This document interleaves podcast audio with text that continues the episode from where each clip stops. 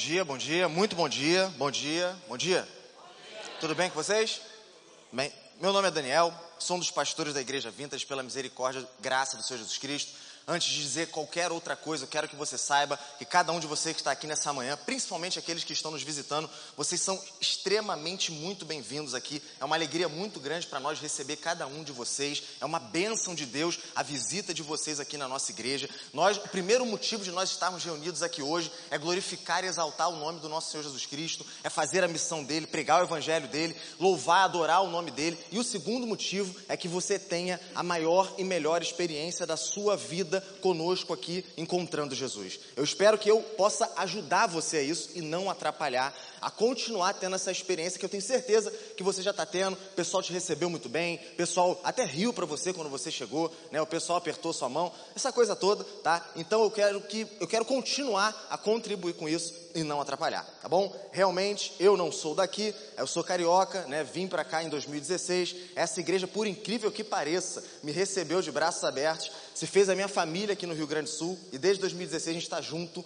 fazendo a missão de Jesus para que o nome dele seja exaltado aqui na Grande Porto Alegre.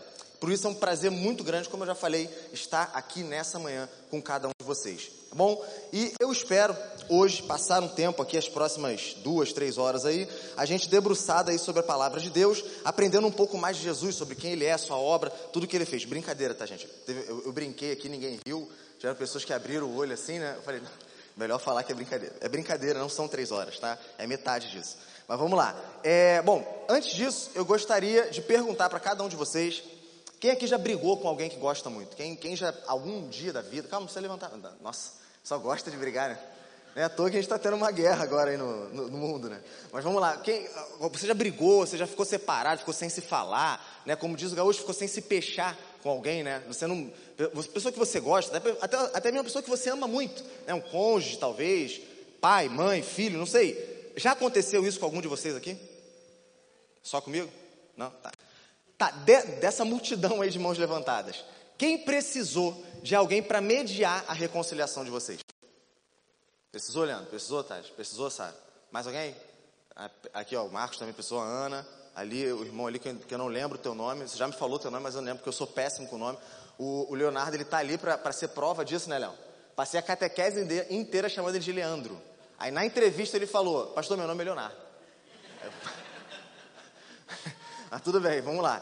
É, então, eu sou horrível com o nome, tá? Mas, então, vocês tiveram, alguém precisou da ajuda de alguém para poder é, intermediar essa relação de vocês, essa crise que foi gerada, essa briga, essa divisão que foi gerada entre vocês. E eu tenho para mim que essa, a pessoa que ela ajuda a gente a se reconciliar com alguém que a gente gosta, tá brigado, coisa do tipo, ela se torna uma pessoa muito importante na nossa vida. À medida que esse relacionamento que foi dividido, ele é um relacionamento importante para gente. Deixa eu, deixa eu explicar em outras palavras. Né? Por exemplo, você, sei lá, por algum motivo ficou em, é, em, briga com seu marido, com a sua esposa, que deveria ser a pessoa que você mais ama aqui nessa terra. Né? Então, você ficou. Em, você brigou com essa pessoa, tá? Parou de se falar, não, não queriam se ver, coisa do tipo, não deveria ser assim, mas vamos supor que aconteceu. Tá? A pessoa que ajuda vocês a reconciliar o, relacionamento de vocês, ela toma uma posição muito importante na vida de vocês, sim ou não? Sim ou não? Então é assim para tudo tá? É assim para tudo. E hoje eu quero falar a respeito da maior história de reconciliação que já aconteceu no mundo, na história da humanidade, e nada vai superar essa história, que é a reconciliação de Deus com os homens. E quem fez isso? Quem foi o mediador disso? Quem foi o reconciliador de Deus com os homens? Jesus Cristo, o Senhor. Bom? Para isso eu peço que você abra sua Bíblia na segunda carta de Paulo aos Coríntios, no capítulo 5, verso 18. 2 Coríntios, capítulo 5, verso 18. Você vai, ah, enquanto você vai abrir na sua Bíblia, vai escutando o que eu tenho para dizer aqui. Os, os apóstolos, né, eles tinham uma forma interessantíssima de ensinar as coisas que eles queriam ensinar para as pessoas das igrejas que eles pastoreavam. Essa maneira, esse jeito didático deles de, lidar envolvia a repetição. Eles muitas, muitas e muitas vezes, seguidas vezes, de forma presente ou por carta, eles lembravam as pessoas a mensagem que quando eles estiveram com ele, ou quando outro esteve com eles, eles haviam anunciado. E que mensagem era essa? Era a mensagem do Evangelho. Boa nova do Senhor Jesus Cristo. Só que tudo que eles, obviamente, cada igreja ela tinha a sua particularidade, cada igreja tinha a sua necessidade, tinha algo a ser tratado daquela igreja, numa situação daquela igreja. Só que Paulo, né, a, a gente está aqui em 2 Coríntios, vamos falar de Paulo. Paulo ele usava o evangelho como se fosse a fonte de onde desaguava tudo que ele iria aplicar para aquela igreja. Então, o, o evangelho era a fonte, o evangelho era a gênese de tudo que ele ia falar para aquela igreja, de toda maneira que todo o caminho que ele ia dar para aquela igreja, de como lidar com o problema que estava acontecendo ali. Então, volta e meia ele repetia a mensagem do evangelho, porque essa repetição, eles acreditavam e acredito eu, aumentava a convicção das pessoas a respeito da verdade que eles haviam pregado. Por exemplo, em 1 Coríntios capítulo 15, verso 1, Paulo ele, vem, ele fala assim, ó, irmãos, venho lembrar-lhes o evangelho que vos anunciei. Ou seja, pessoalmente ele já tinha falado. Né? Tanto que lá na primeira carta de Coríntios, lá no capítulo 2, você, você vê Paulo falando o quê? Eu anunciei entre vós Cristo e esse crucificado. Então ele já tinha falado sobre o evangelho. Essa era a mensagem dele né? E ele volta a falar disso. E é uma das expressões assim mais resumidas do evangelho que a gente tem na Bíblia, né? Cristo morreu pelos nossos pecados, segundo as escrituras, e ele ressuscitou o terceiro dia, segundo as escrituras. Isso é o evangelho, né? De uma forma resumida, mas é o evangelho. Em Filipenses, no capítulo 3, verso 1, ele fala: "Escrever de novo as mesmas coisas não é um problema para mim e é segurança para vocês." Então, olha só, ele entendia que ficar repetindo o evangelho produzia naquelas pessoas que estavam ouvindo, ouvindo, ouvindo, ouvindo, uma segurança e lá o escritor de Hebreus, no capítulo 2, no verso 1, que eu não vou falar quem eu penso que é, né, mas ele diz no capítulo 2, no verso 1 que importa que nos apeguemos com mais firmeza às verdades ouvidas, para que delas jamais nos desviemos. O que, que esses homens entendiam? Eles entendiam que era importante você ficar insistindo e repetindo, porque existia um perigo latente de a pessoa que ouviu o evangelho uma vez, ela ouviu, ela entendeu, ela compreendeu. Não, ela chegou assim e falou: Não, eu entendi o que você quis dizer. Só que ela simplesmente depois virou as costas, voltou para casa e aquilo não virou vida para ela. Não se tornou verdade na vida daquela pessoa. Ela se desviou. Ela se desviou do caminho que aquela mensagem apresentava. Entenderam? Então, isso, todos nós corremos esse perigo. Todos nós corremos o perigo de vir aqui, domingo após domingo, reunião após reunião, ouvir a verdade de Deus e não nos apegarmos a ela com a convicção, com a segurança, com a força necessária para mantermos, para ficarmos no caminho do Senhor e simplesmente em algum momento da nossa vida, infelizmente, nos perdermos desse caminho. Então, para que isso não aconteça hoje, eu venho falar para vocês de novo, novamente, né? Lembrar vocês aquilo que eu já tenho dito há muitas e muitas, muitas, muitas pregações, muitas e muitas aulas da catequese, tudo que você que já acompanha a gente há um tempo tem escutado aqui, gente, o pastor Jack pregar aqui, falar do Evangelho do Senhor Jesus Cristo tá bom? E que isso possa aumentar a sua convicção sobre a mensagem de Jesus. Não é assim que acontece na vida, a gente lê uma coisa uma vez na vida, passa-se alguns anos, a gente vai, alguém vai perguntar a gente sobre aquilo, a gente, mano, nem sei, bom, eu li um livro sobre isso, mas agora eu nem tenho muita certeza a respeito do que eu li. Mas quando você está voltando, voltando, voltando, voltando, mastigando, mastigando, estudando, estudando, seguidamente aquela coisa, para você aquilo ali é natural falar, sim ou não? Para você aquilo é natural comunicar, viver aquela coisa, aquela coisa impregna em você, correto ou não? Então, essa é, minha, essa é minha expectativa aqui. Que o, que o Evangelho impregne em nós de maneira que viva a nossa, que vire a nossa vida diante daqueles que estão ao nosso redor. Tá bom? Então, vamos lá para a palavra de Deus, sem mais enrolação, né? Só, só para ganhar tempo, brincadeira. Né? Faz parte da, da introdução, é importante para todo mundo entender. Mas vamos lá. Segunda carta de Paulo aos Coríntios, capítulo 5, verso 18. Ora, tudo isso provém de Deus, que nos reconciliou consigo mesmo por meio de Cristo, nos deu o ministério da reconciliação a saber, que Deus estava em Cristo reconciliando consigo o mundo, não levando em conta os pecados dos seres humanos e nos confiando a palavra da reconciliação. Portanto, somos embaixadores em nome de Cristo, como se Deus exortasse por meio de nós. Em nome de Cristo, pois, pedimos que vocês se reconciliem com Deus. Aquele que não conheceu o pecado, Deus o fez pecado por nós, para que nele fôssemos feitos justiça de Deus. Capítulo 6. E nós, na qualidade de cooperadores com ele, também exortamos a vocês que não recebam em vão a graça de Deus, porque ele diz: No tempo aceitável eu escutei você, e no dia da salvação eu socorri. Eis agora o tempo oportuno, eis agora o dia da salvação. Essa é a palavra do Senhor. Bom, no verso 18, Paulo ele começa assim: Ora, tudo isso provém de Deus. Bom, se você entende, está prestando atenção aí no que está escrito, a primeira pergunta que surge na tua cabeça é o quê? Tudo isso o quê? Né? Porque a, a gente está lendo uma passagem, digamos assim, solta, que está dentro de um contexto maior. E aí você pensa, bom, tudo isso o quê? Para a gente entender mais completamente do que a gente está tratando aqui, vamos voltar no contexto da carta de 2 Coríntios. O que, que Paulo está fazendo nessa carta? Paulo está defendendo o seu apostolado. Vieram homens, né, vieram pessoas que se infiltraram na igreja de Corinto, uma igreja que Paulo gerou, Paulo plantou com as suas lágrimas, pregando o evangelho, sofrendo é, açoites, derramando sangue por aquela igreja. Ele plantou aquela igreja ali, aquelas pessoas viram tudo aquilo acontecendo. Na verdade, muitos deles massacraram Paulo, açoitaram ele, bateram nele. E agora ele estava pregando o evangelho para aquelas pessoas plantando aquela igreja. Porque, como Deus disse para ele, eu tenho muitos meus daí, então continua aí nessa cidade. Ok, e aí depois de tudo isso, vieram homens, se infiltraram naquela igreja. Quem eram esses homens? Eram os tais, eram os tais de judaizantes. Eles eram um dos maiores inimigos dos apóstolos, enquanto os apóstolos estiveram vivos, pregando o evangelho, vivendo, morrendo por Jesus. O que, que esses homens faziam? O nome ele meio, já é meio sugestivo o objetivo deles, a missão deles era judaizar as pessoas, trazer as pessoas para o judaísmo. Então eles chegavam na igreja ali e queriam convencer as pessoas de que a mensagem que Paulo pregava era uma mentira, era uma farsa. E o que era verdade era o judaísmo. Eles tinham que se converter ao judaísmo, eles tinham que guardar a lei, eles tinham que guardar as festas, guardar, é, se, é, não comer de qualquer tipo de alimento, e etc, etc, etc. Mas para que eles conseguissem fazer isso, e eles não fazem isso só nessa igreja, fazem, fazem várias outras, né? Pra, mas para que eles conseguissem fazer isso, que, qual era o método que eles usavam? Duas coisas. Primeiro, eles precisavam conquistar a confiança daquelas pessoas. Porque se eles não conquistassem a confiança daquelas pessoas, as pessoas não dariam ouvido para eles. E, e como que eles tentavam conquistar a confiança daquelas pessoas? Derrubando a confiança que elas tinham em Paulo. Mostrando para elas que Paulo era um mentiroso. Então as acusações que eles tinham com Paulo eram o quê? Como eu já falei, Paulo é mentiroso. A mensagem que ele prega é uma mentira. Esse Jesus, esse Nazareno que ele prega, não é Deus coisa nenhuma, não é o rei dos judeus, não morreu pelos pecados de ninguém, não ressuscitou. Tudo que ele fala, tudo que ele anuncia é uma mentira. Por quê? Porque Paulo é ganancioso, e essa é uma outra acusação que eles fazem. Paulo ele está vivendo por causa própria. Ele quer ele iniciar um movimento dele para poder botar dinheiro no bolso. Essa era uma acusação que eles faziam com Paulo. Né? E outra coisa mais que eles falavam é que Paulo ele era um louco.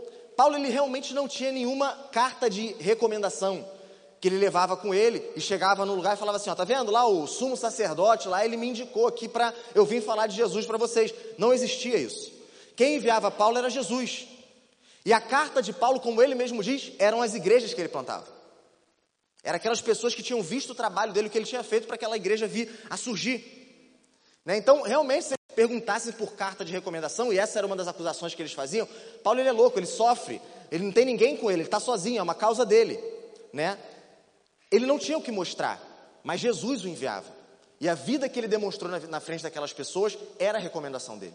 E eles tentavam engolir, né, passar por goela abaixo das pessoas que Paulo era um louco, que ele sofreu um acidente no caminho de Damasco, isso é verdade, só que esse acidente mexeu com a cabeça dele. E ele ficou maluco ele passou a ser um traidor do judaísmo e pregar uma coisa completamente diferente. Talvez você não saiba quem é Paulo, tá? Você não, nunca ouvi falar disso. Você não é cristão, você nunca viu a Bíblia, você nunca leu a respeito de Paulo. Isso não tem problema. O problema é continuar assim, tá? Hoje, hoje isso pode acabar na sua vida. Eu creio isso em nome de Jesus. Mas quem é esse Paulo? Paulo, ele era um terrorista, entre outras palavras, né? Sabe? Hoje em dia existem pessoas que matam pela religião. Sim ou não? Sim ou não? Paulo fazia isso. Entendeu? Então Paulo era um terrorista. E aí Paulo ele se defende dessas acusações com três motivações que ele tinha para o ministério. E ele começa a falar dessas motivações no verso 11 desse capítulo. O primeiro, a primeira motivação que Paulo tinha para pregar Jesus era o temor a Deus. Temor a Deus. Paulo entendia que um dia ele, estará, ele vai estar diante, ele estaria diante de Cristo, prestando contas de tudo aquilo que ele tinha feito na vida dele. E, por, e com essa consciência ele vivia a vida que ele vivia. Porque ele pregava o Evangelho, ele vivia o Evangelho, ele anunciava o Evangelho do Senhor Jesus Cristo, porque ele sabia: está chegando o dia onde eu estarei diante de Jesus e prestarei conta de tudo aquilo que eu pensei e fiz na minha vida.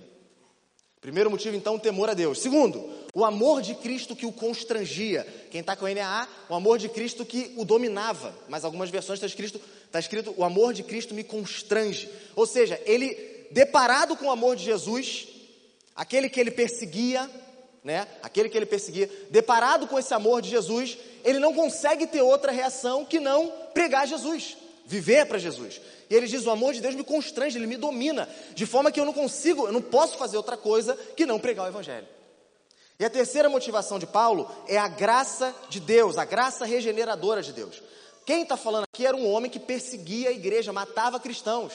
Estevão, quando ele é morto, a, a, capa, a capa dele, a roupa dele é lançada aos pés de Paulo. Ele estava vendo tudo aquilo ali. Ele estava concordando com tudo aquilo ali. Ele era um assassino do povo de Deus. E Jesus, a quem ele perseguia, se mostra para ele e salva esse homem. Transforma a vida dele. Dá uma nova vida, um novo coração, uma nova mente, um novo propósito, uma nova razão para ele viver. E o Deus dessa graça, o Deus dessa graça, é ele, é, é, é esse isso aqui que ele se refere no verso 18.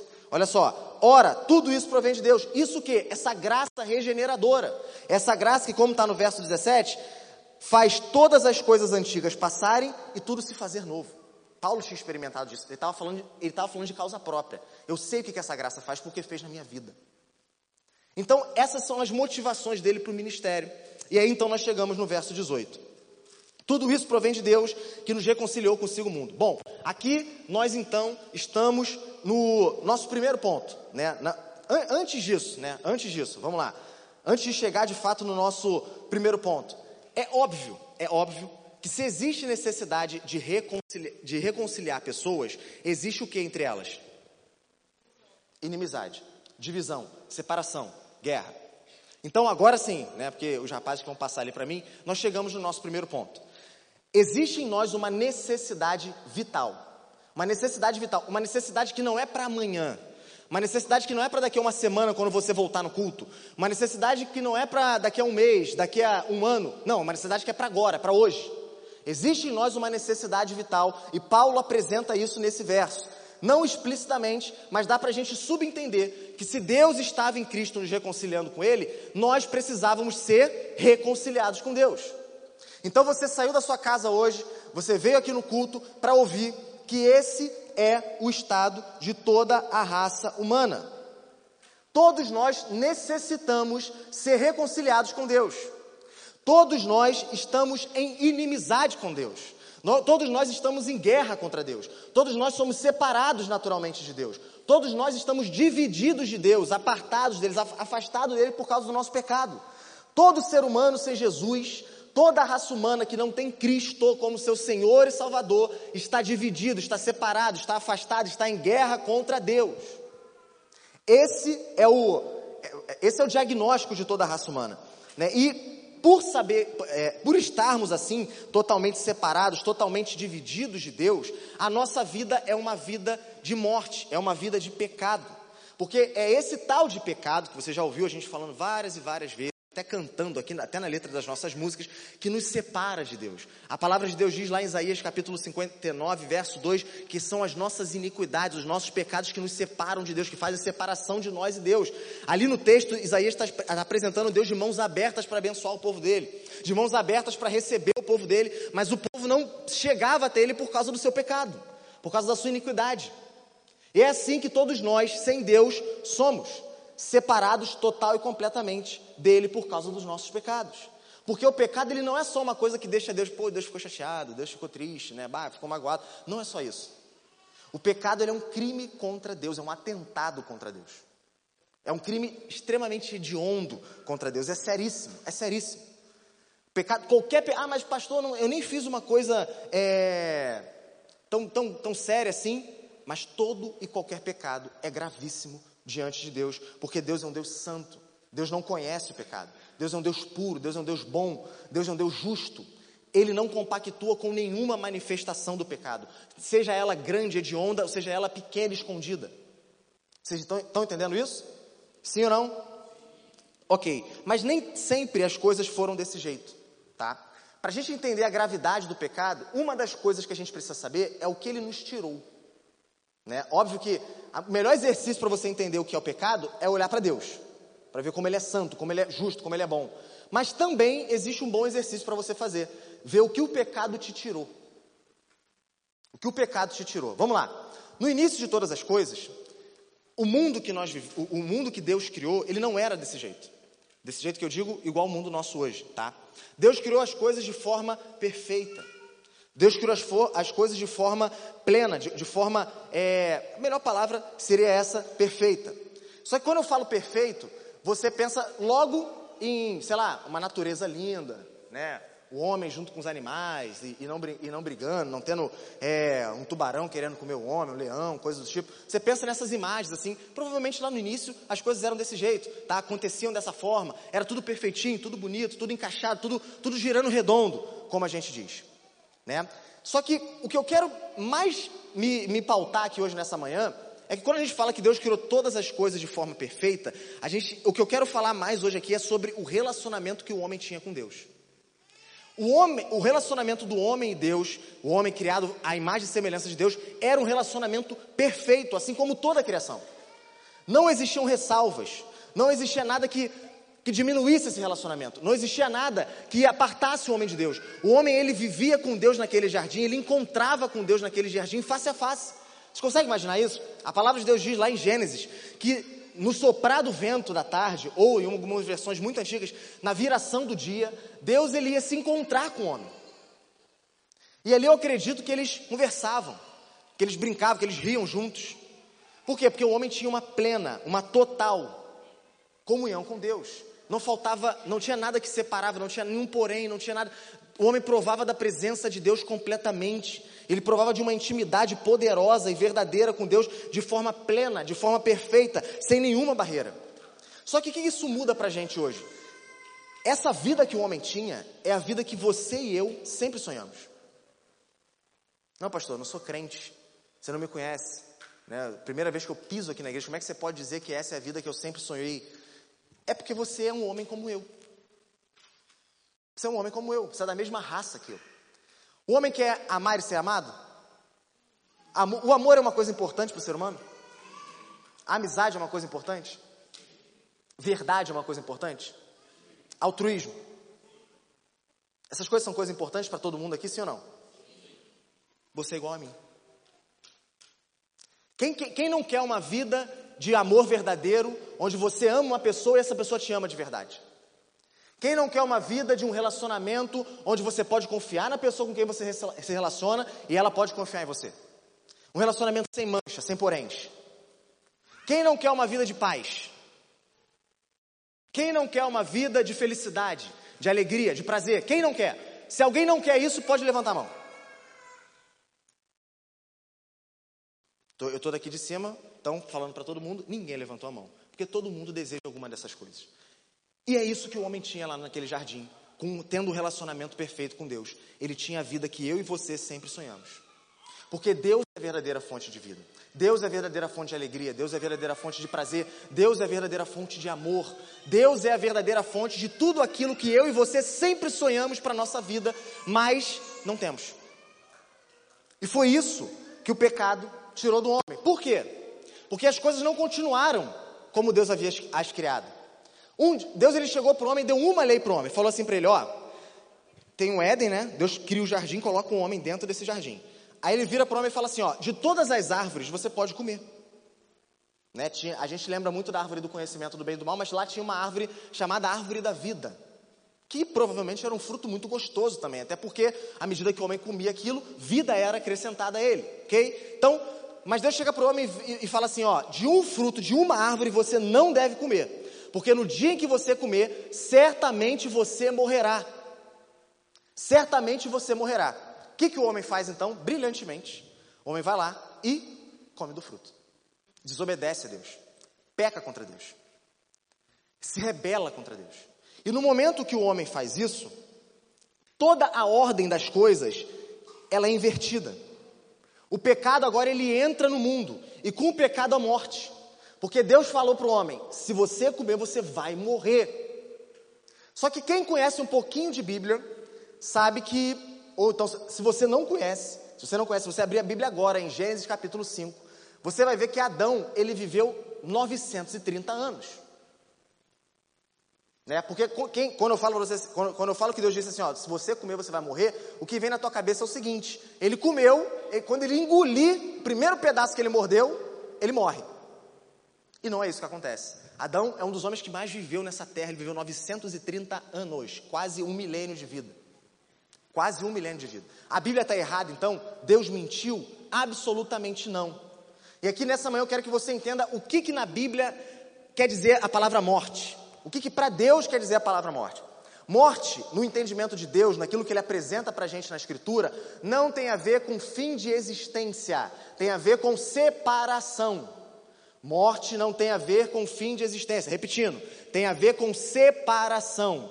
Nenhum ser humano que já existiu, que existe ou existirá, deixará de existir. De novo, nenhum ser humano que já existiu, existe ou existirá, deixará de existir. Cada um de vocês que está aqui nessa manhã, eu, pessoas que já morreram, pessoas que virão, são pessoas infinitas em questão de tempo de vida.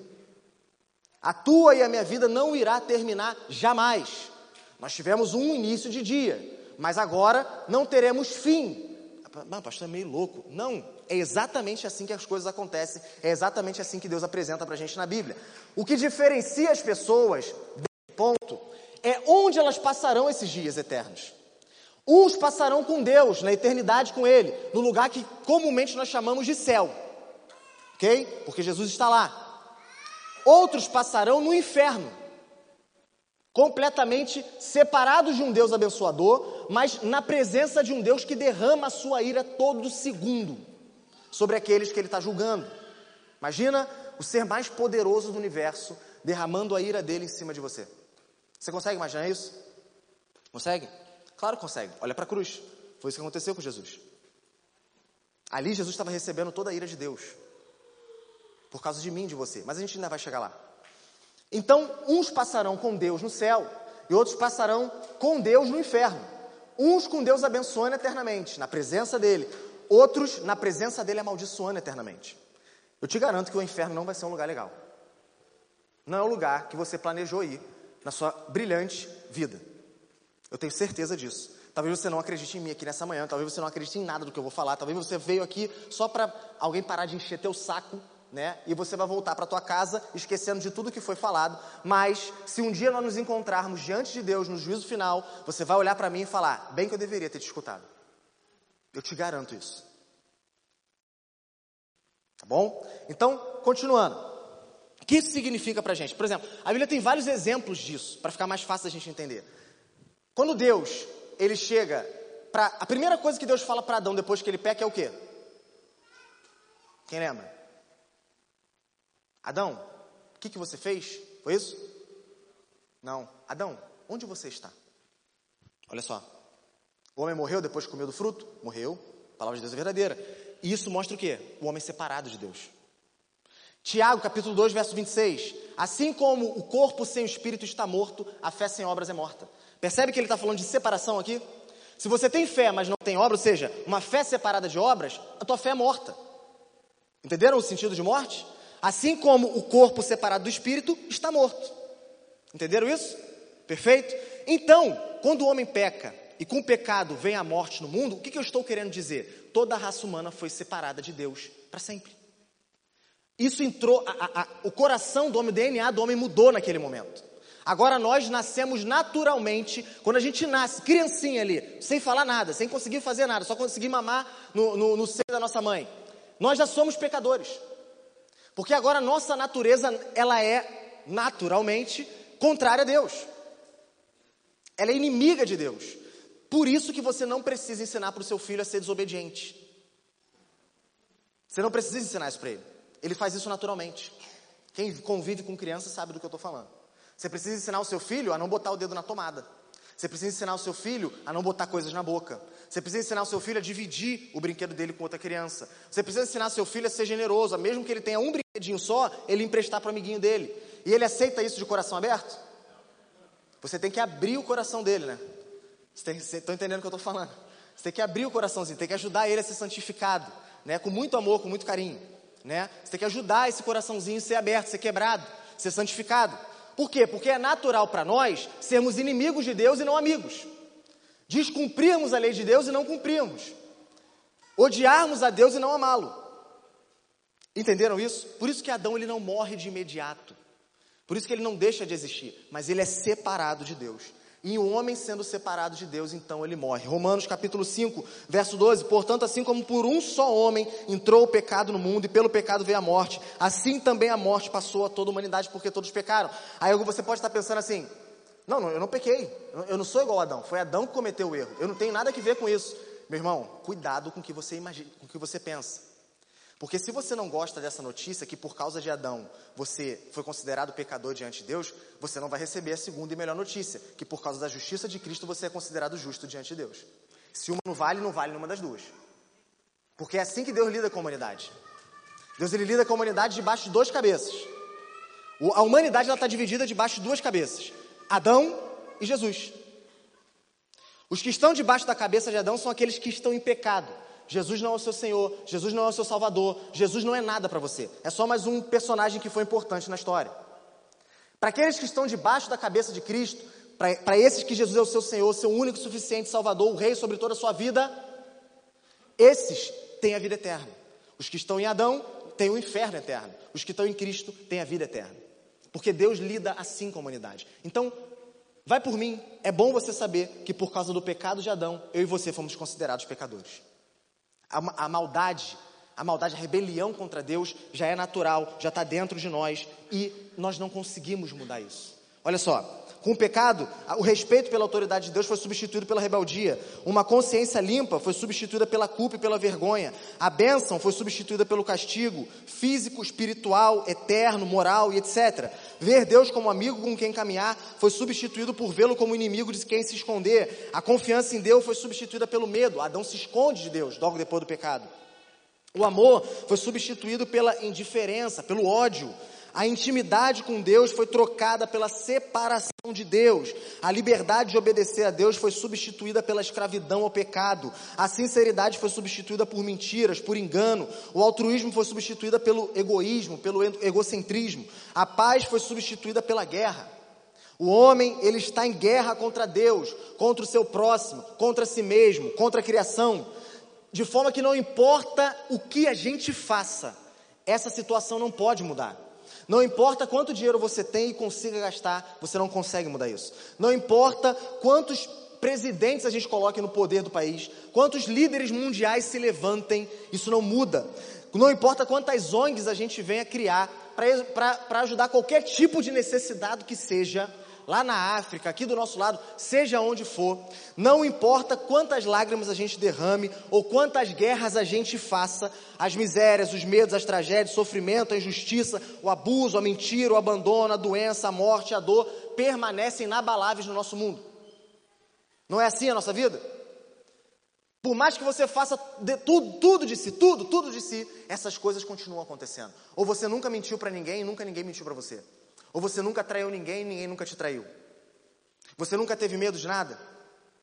Ninguém nunca te decepcionou? Ninguém nunca te entristeceu? Você nunca falhou com ninguém?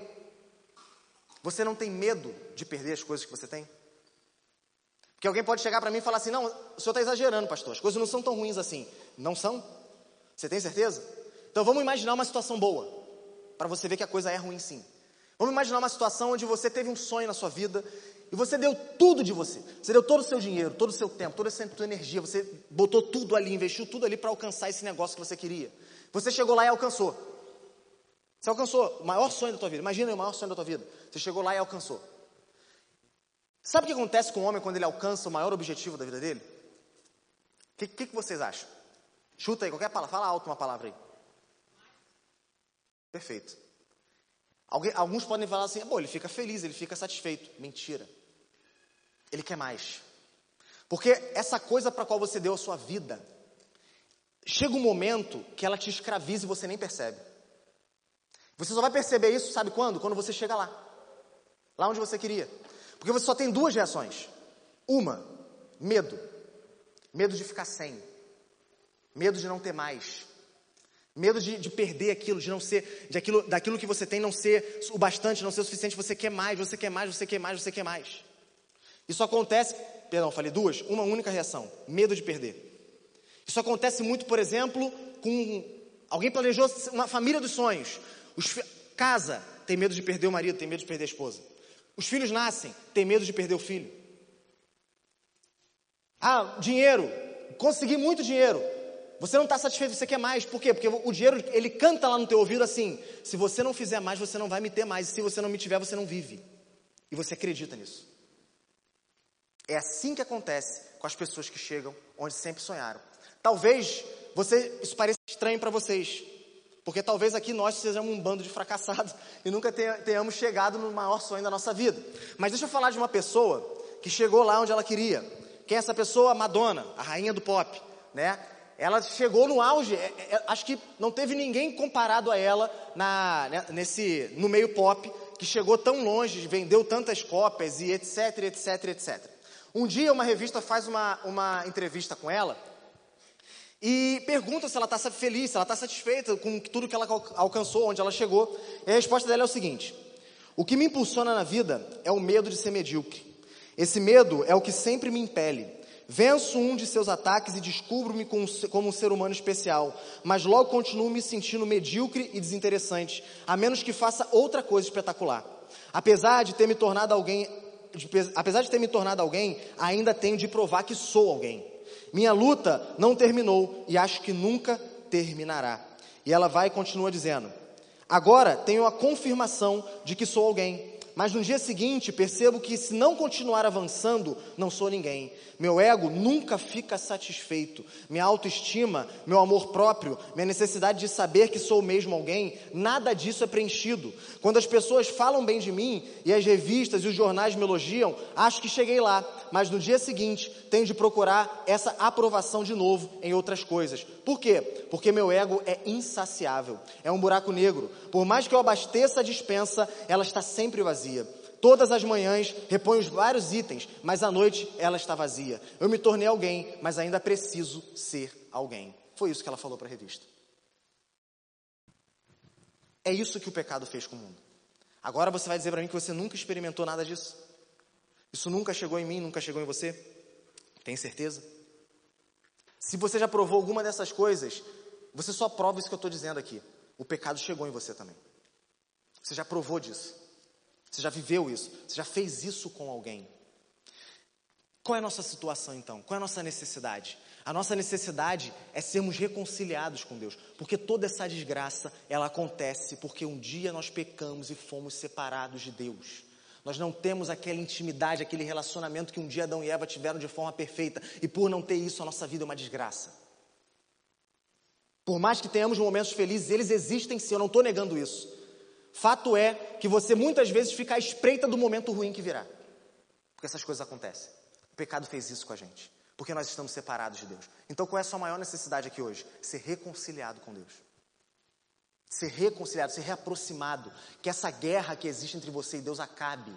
Que essa inimizade que existe entre você e Deus termine. Que essa separação que o teu pecado e o meu pecado criou de nós para com Deus, ela seja vencida nós sejamos reaproximados de Deus de uma vez por todas. Só que o problema é que eu e você não conseguimos fazer isso.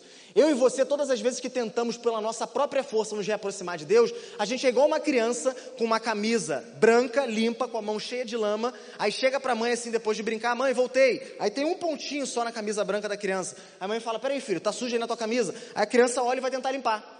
Quando ela tenta limpar, o que ela faz? Ela caga a camisa inteira. Assim somos eu e você pela nossa própria força, tentando nos achegar novamente a Deus.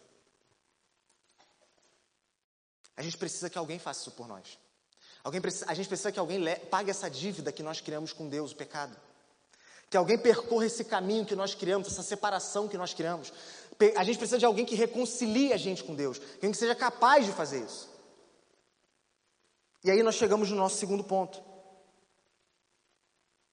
Quer dizer, perdão, antes da gente falar de fato sobre o nosso segundo ponto, eu preciso te fazer uma pergunta. O que tu tens visto na tua vida? O que, que você está vendo na tua vida, meu irmão? Você está vendo que ao passar dos dias, você está caminhando em direção a Deus ou você está se afastando dele? Que ao longo da sua caminhada, você se achegou a Deus ou você está se afastando de Deus? E uma coisa eu preciso lembrar para vocês aqui: ficar parado, indiferente a Deus, também é se afastar dele, porque nosso Deus é vivo, ele está em movimento constante. Deus está indo, Deus está indo, ele está fazendo a missão, ele está indo, alcançando, vencendo. Se você simplesmente para, ele vai e você se afasta dele. Como que tem sido a tua vida? Você tem se aproximado de Deus? Ou você tem se afastado de Deus? Lembre-se, separação é sinal de morte. Morte é consequência do pecado. Se você tem visto uma, vivido uma vida separada de Deus, prova, se você tem visto esses sinais na tua vida, provavelmente você nunca se foi reconciliado com Deus de fato. Você nunca realmente experimentou o perdão de Deus. Você nunca realmente experimentou a graça de Deus te reaproximando dele. E é isso que você precisa provar de uma vez por todas. É isso que Jesus aqui nessa manhã está te ofertando de braços abertos. Você não precisa dar dinheiro para isso. Você não precisa pagar por isso. É de graça. Você apenas tem que reconhecer que você é essa pessoa que eu estou falando aqui, que Deus pode te ajudar, Deus pode te levantar, Deus pode solucionar todo o caos que você criou e se humilhar diante dele pedindo: Senhor, me perdoa e me reconcilia contigo por meio de Cristo. É isso que você tem que fazer. Nada mais. Mas agora então, você fica aí com essa pergunta e nós chegamos então no nosso segundo ponto, que é um reconciliador poderoso um poderoso reconciliador. E para passar por esse segundo ponto, nós vamos passar por três pontos dentro desse segundo ponto, não se percam, perfeito? O pregador gosta desse negócio de pontos, tá, gente? É, o primeiro ponto, segundo ponto, é, é sempre assim, tá bom? Então vai se acostumando que no final dá certo, tá? Então, para a gente entender né, como que Jesus ele é a resposta para essa nossa ânsia, para a gente entender como que Jesus ele é tudo isso que nós precisamos. Em primeiro lugar, eu quero que você veja que Deus demonstra o seu amor tomando a iniciativa na reconciliação. O homem ofendeu a Deus. O homem pecou contra Deus. É isso que o texto mostra. É o homem que se rebelou contra Deus. Isso que a gente tem falado desde o início. O homem disse não para Deus. O homem se levantou da mesa da comunhão de Deus e se assentou na mesa da comunhão com o diabo. O homem falou: Não, Deus, eu não te quero. Eu quero ser eu mesmo dono da minha vida, eu mesmo mandar em mim, eu mesmo ser autônomo, eu ser mais do que o Senhor. Foi isso que o homem falou. O homem se rebelou contra Deus. O homem virou as costas para Deus. E o que, que Deus poderia ter feito com a gente? A mesma coisa que ele fez com os anjos que se rebelaram contra ele. Antes mesmo de Adão e Eva pecar, os anjos já haviam se rebelado contra Deus. Não sei se você sabe disso. Uma parte dos anjos chefiados por Lúcifer, ou por um anjo de luz lá que existia lá no, no céu, um dos principais anjos. Esse homem, se, esse anjo, ele se insurge contra Deus no céu, e alguns anjos compram a briga dele, compram a causa dele, e junto com eles se rebelam contra Deus. Sabe o que Deus fez com esses anjos? Separou eles eternamente dele. Para esses não tem solução, não tem perdão para esses anjos. E Deus poderia ter feito a mesma coisa comigo, com você. Deus poderia ter feito comigo contigo o que ele fez com, aquela, com, aquela, com aquelas pessoas que viviam na época de Noé. Quando Noé falava, escutem o que eu estou dizendo, está vindo o juízo de Deus. Creiam na palavra que eu estou anunciando. Creiam no que eu estou dizendo, creiam no que eu estou falando. E eles achavam que Noé estava louco. O que, que Deus faz? Mata eles pelo meio do dilúvio. Exerce seu juízo com o dilúvio. Deus poderia ter feito comigo, contigo, a mesma coisa que ele fez com o povo de Israel que morreu no deserto e não viu a terra prometida por causa da sua murmuração, por causa da sua falta de confiança em Deus, por causa da sua falta de fé em Deus, por terem idolatrado, por terem adorado outros ídolos. Deus mata aquelas pessoas no deserto, elas não veem em Canaã, a terra prometida. E por mais que você não tenha lido isso na Bíblia, você viu isso naquela novela lá, o Êxodo, sei lá como é que é o nome lá daquela novela da Record.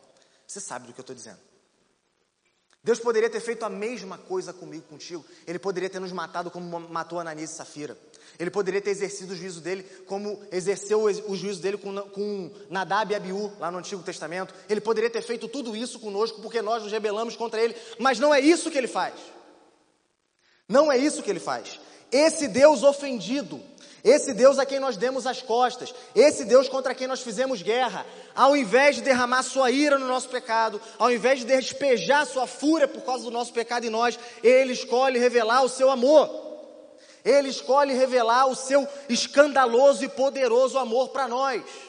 Esse amor que chega às vezes, como eu falei ontem, lembrando, chega até a ser irritante, né, entre aspas aí. Porque quando você pensa assim, pô, Deus, ele, ele mostrou o amor dele por nós, né? A gente pecou. Talvez você não tenha feito nada muito hediondo na tua vida contra Deus. Você está pensando isso nesse momento. Mas eu nunca cometi um pecado tão grave assim. Mas ainda assim, qualquer pecado é muito grave contra Deus. Mas quando eu falo que esse amor, ele escolheu é, de demonstrar esse amor para nós, eu estou falando de genocida, gente. Eu estou falando de pessoas que usaram seres da sua mesma espécie, seres humanos, para fazer experimentos. Eu estou falando de pessoas que lançaram bomba, que dizimaram uma cidade inteira com mulheres grávidas, crianças. Deus escolheu mostrar o amor dele para esse tipo de gente. Pessoas que estupram outras pessoas, que violentam crianças, que matam em nome do dinheiro, que matam em nome do poder. Para toda essa sorte de pecado, Deus quis demonstrar o seu amor. E esse é o Deus revelado no Evangelho. É o Deus que vem até o pecador. É o Deus que busca o pecador. O Evangelho não é nada sobre, não é sobre nada que eu e você tenhamos feito. A única coisa, a, a nossa única parte na história do Evangelho é quando nós caímos, quando nós pecamos contra Deus. Todo o restante do Evangelho fala sobre um Deus que vem. Um Deus que vem até aquele que pecou contra ele. Um Deus que vem até aquele que se rebelou contra ele. Um Deus que poderia ter exercido seu juízo, mas quis abraçar um Deus que poderia ter condenado, mas quis amar, um Deus que poderia ter julgado, mas quis perdoar. É por isso que nós fazemos uma festa, por isso que nós cantamos. Talvez você não esteja entendendo. Esse povo é meio louco, eles falam glória a Deus, falam aleluia, falam palavras em voz alta, né? levanta a mão, canta. Você quer que a gente faça o quê? Que a gente fique triste? Olha o que eu estou acabando de dizer aqui. Qual é a reação que a gente tem que ter? É ficar triste, baixar a cabeça, ficar assim, oprimido? Não. É ficar alegre. É fazer festa. Deus, o Deus Todo-Poderoso, não há ninguém igual a Ele, não há ninguém acima dele, não há ninguém do lado dele. Aquele que poderia ter nos julgado, Ele quis nos amar. O que, que você espera de mim? O que, que você espera do povo de Deus? Ah, pô, o crente é chato, fica me incomodando, falando de Deus, Você quer o quê? Você quer o quê? Que a gente fique quieto? Tá bom, se eu ficar quieto, você vai para o inferno, é isso? Não tem como ficar calado diante disso. Esse Deus, Ele decidiu nos amar. Mas para que isso fosse possível, e aqui nós chegamos no segundo ponto, dentro do segundo ponto, beleza? Para que isso fosse possível, essa reconciliação ela teve um preço muito, muito, muito alto. Para que Deus reconciliasse, nos reconciliasse com Ele, para que Deus reconciliasse consigo o mundo, como está escrito no texto que nós lemos, o que custou para Ele não foi nada mais, nada menos do que a vida do seu único filho. Nessa semana a gente conversava ali no grupo dos pastores e das esposas, né, as crianças tudo ranhenta, tudo doente, a gente pedindo oração para que Deus cure. Até o Everton agora também está doente, coitado. Né? Quer dizer, está melhor já, né? Está tá bem melhor já, graças a Deus, Deus ouviu nossa oração. Mas todo mundo doente ali, toda aquela coisa. A gente, chegou o momento que a gente né, chegou à conclusão.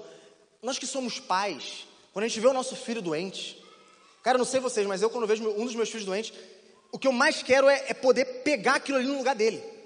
Deixa eu ficar doente, Senhor. Cura meu filho, bota isso em mim. Deixa ele são, deixa ele bem. Bota em mim essa doença aí. O que mais você quer é que teu filho fique bem, que ele fique curado, que ele fique sarado.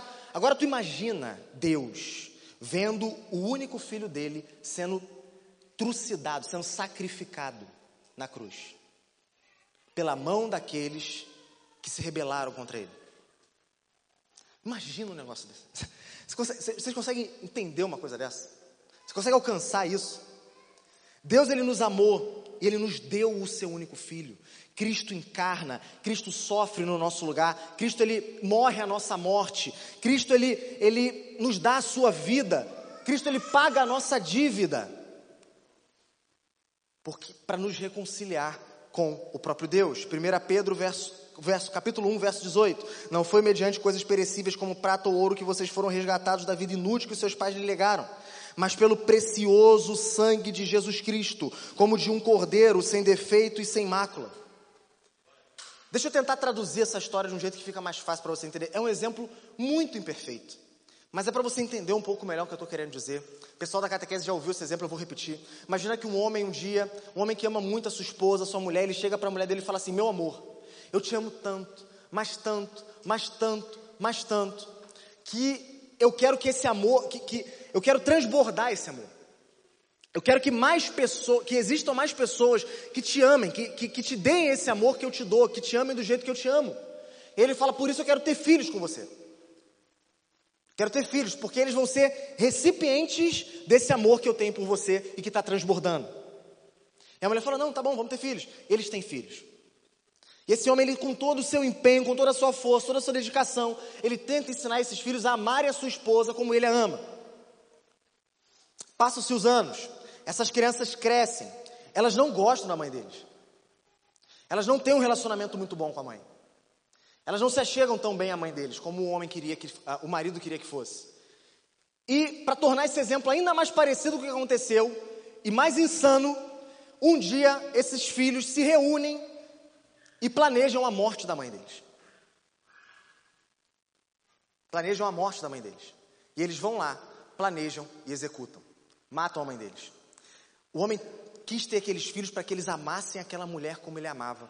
E agora esses filhos estavam matando ela. Só que a história não acaba aqui. Dá para ficar mais escandaloso ainda. No dia do julgamento desses filhos, eles são considerados culpados. E eles recebem pena de morte. No momento em que essa pena vai ser executada, lá de trás o pai levanta a mão e fala: Ei, me coloca no lugar deles. Eu morro por eles. Eu recebo a culpa deles. Eu morro no lugar deles. Deixa eles vivos. Eu me sacrifico no lugar dele. É imperfeito esse exemplo, eu sei mas é, é praticamente isso que acontece conosco e Deus. Deus fez toda a criação como um presente para o seu filho. João capítulo 17, verso 24, mostra para nós que o plano de Deus com a criação era que existissem vários recipientes do amor dele pelo filho. Que o, o plano dele era que nós, eu e você, amássemos o filho como ele sempre o amou. E esses que Deus criou para amar o filho, o que fazem? Se rebelam contra ele. E não só se rebelam, matam ele na cruz. Só que Deus, apesar disso tudo, entrega o filho, o filho dele, o único filho dele, em prol dessas pessoas. É isso que está acontecendo. É essa a mensagem, é essa a história. Essa é a história da tua vida. Essa é a história da tua vida. Você só está aqui hoje porque isso aconteceu. Você crendo em Deus ou não, você só está aqui hoje porque um dia isso aconteceu. Você virando as costas para Deus ou não, você só está respirando porque isso aconteceu. Você pode achar que você tem todo o poder de dizer não para Deus, achando que você está, nossa, tomando uma grande decisão na sua vida, que você é uma pessoa muito inteligente, como é que eu vou me entregar para um, um, uma coisa do tipo, como, como esse tipo, né? uma ideia, ideia igual a essa? Mas saiba você que você não pode estar mais enganado, mais enganado. Até para você, o ar que você respira para dizer não para Deus, só está aqui porque essa história aconteceu. Essa história é verdade. E ninguém pode calar a gente disso. Ninguém pode dizer o contrário. Pessoas tentam fazer isso ao longo de toda a história do homem depois de Jesus e até hoje não conseguiram, porque a igreja está de pé. A igreja está aqui até hoje e não tem portas que se prevaleçam contra nós, porque nós marchamos pela causa de Deus. Nós marchamos pela causa do Senhor Jesus Cristo, que foi morto, mas ressuscitou e nos reconciliou com Deus. E você pode, mas por que tudo tem que, ter, tem que ser tão cruel assim? Porque esse é o preço do pecado. A palavra de Deus em Hebreus 9, 22 diz pra gente o quê? Sem derramamento de sangue não há remissão. Remissão de quê? De pecados. Não há perdão. A dívida não está paga. Existe ainda esse mal que separa o homem de Deus. Então sangue precisa ser derramado. Que sangue? Um sangue de um sacrifício perfeito. Era isso que acontecia lá no Antigo Testamento. Um, um, um, animal perfeito, sem mancha, sem mácula, sem defeito nenhum, era oferecido para que os pecados fossem perdoados, que não era perdoado, lá em Hebreus capítulo 10 a gente vê que não eram de fato perdoados, mas para que as pessoas fossem limpas, para que aquele relacionamento fosse de, de alguma maneira é, reatado entre Deus e o homem. Deus desconsiderasse o pecado do homem e olhasse com favor, com bênção para o homem novamente. Tá? Então, sem derramamento de sangue, de sangue de um sacrifício perfeito, não há perdão de pecados. Só que me diz uma coisa: existe algum homem na história do mundo que tenha sido perfeito? Quando eu falo perfeito, é alguém capaz de guardar completamente a lei de Deus. Porque a lei de Deus é o caminho da perfeição. Alguém que tenha sido capaz de guardar ela de ponta a ponta, sem ter pecado em nenhum, sem ter errado em nenhum ponto dela. Existiu esse homem? Se você falar para mim que sim, você está dizendo que existe um outro Deus. Porque o único que consegue guardar toda a sua lei de forma perfeita e plena é o próprio Deus. Só que nós temos então uma, uma, uma dificuldade aqui. Porque nós precisamos. Quem pegou contra Deus foi o homem. Quem tem que pagar a sua dívida é o homem. Só que o único que pode ser, é, ser tão quanto Deus exige é o próprio Deus. Não tem ninguém que seja como ele. Então, literalmente, o que eu estou querendo dizer, se você está entendendo tudo que eu estou falando até agora, você chega a essa conclusão junto comigo. O que eu estou querendo dizer é que nós, eu e você, estamos tão desesperados, a nossa situação é tão desesperada, que o que o homem precisa é de alguém que seja, ao mesmo tempo, um homem perfeito 100% homem perfeito, mas ao mesmo tempo 100% Deus. Olha, olha, tamanha a nossa situação desesperadora. Te pergunto, existe isso? Existiu isso em algum momento? Sim, Jesus. Jesus, o homem perfeito, sem pecado, sem nenhum erro, guardou a lei de Deus de ponta a ponta, não pegou em nenhum ponto. Só que ao mesmo tempo, o Deus poderoso, glorioso, Rei sobre todas as coisas, Senhor sobre tudo. Esse é Jesus. O que eu estou querendo dizer aqui? Jesus é tudo o que você precisa. Jesus é tudo o que eu e você precisamos. Se nós precisamos ser reconciliados com Deus, e para sermos reconciliados com Deus, precisamos de um homem perfeito que pague a sua dívida com Deus, e de Deus, porque só Deus pode agradar ao próprio Deus, esse é Jesus. Ele é tudo o que eu e você precisamos. Talvez você pense que a coisa mais urgente da sua vida seja você pagar os seus boletos. Isso é importante, pague seus boletos, tá? Mas saiba que o boleto é tipo um super-herói de desenho, né, gente? No final ele sempre vence, tá? Então fica tranquilo com isso. Mas se você está pensando que, que, que esse é teu, a coisa mais urgente da tua vida, o que é mais importante para você, na verdade, é ter Jesus contigo. É se agarrar em Jesus. Nunca mais soltar. É se lançar aos pés dele e dizer: Senhor Jesus, eu quero te chamar de meu Senhor, de meu Salvador, de meu Deus me perdoa dos meus pecados, me faz um, me faz um contigo. É estarmos escondidos em Cristo, é estarmos agarrados nele pela nossa fé, de maneira que nada nos abale. É isso o que eu e você precisamos. Talvez você veio aqui, não, eu preciso de uma solução eu preciso de uma cura, eu preciso de uma solução para o meu casamento, eu preciso de qualquer outra coisa dessas que são realmente dilemas verdadeiros do ser humano. Que a gente precisa de ajuda para lidar com isso muitas vezes. Mas eu estou aqui para te dizer que existe algo muito mais urgente do que isso. Que é você saber se você foi reconciliado com Deus ou não. E se você chegar à conclusão que você não foi, está aqui a resposta que você precisa: Jesus Cristo, o Senhor.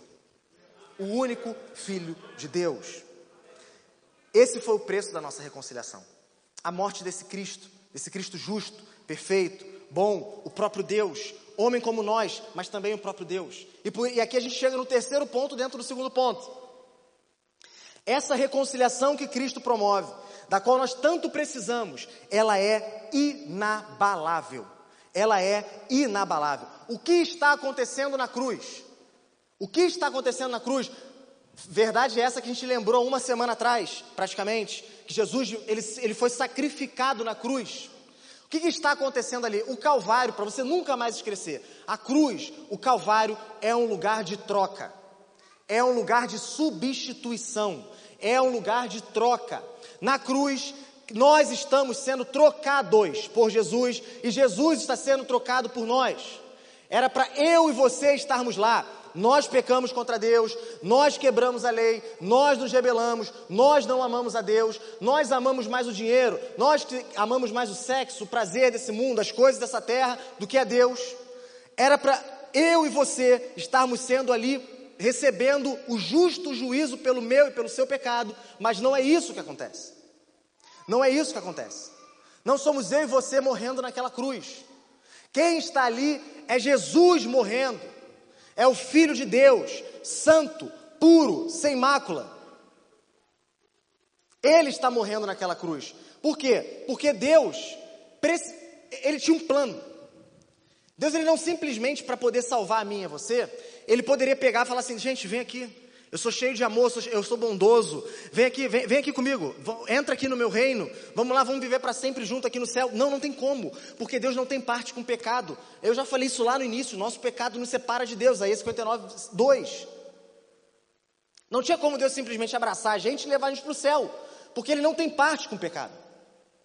Mas para que Ele conseguisse nos salvar e continuar sendo Deus santo e justo, Ele tinha que ter uma solução.